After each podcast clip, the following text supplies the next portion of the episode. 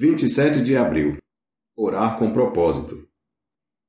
Então Ana se levantou, depois que comeram e beberam em Siló.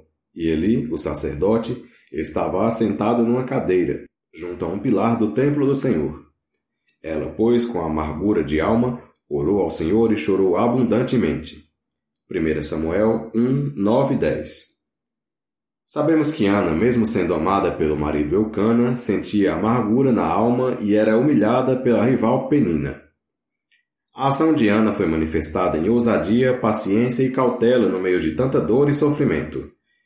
História como essa pode trazer para a nossa realidade quantos sonhos guardamos, quantos desejos existem em nosso coração e mantemos no pensamento achando que um dia esse sonho irá acontecer. Precisamos fazer a nossa parte porque tudo já nos foi dado pelo Pai, e agir como o apóstolo Paulo que diz em Efésios 3,14. Por causa disso, me ponho de joelhos perante o Pai do nosso Senhor Jesus Cristo. Isso se chama atitude e posicionamento. É preciso se levantar sim. Quando Paulo cita por causa disso me ponho de joelhos, penso em vários motivos em nossas vidas que nos afligem em situações aparentemente impossíveis aos nossos olhos. Em Efésios 3, 12 e 13 diz: No qual temos ousadia e acesso com a confiança pela nossa fé nele.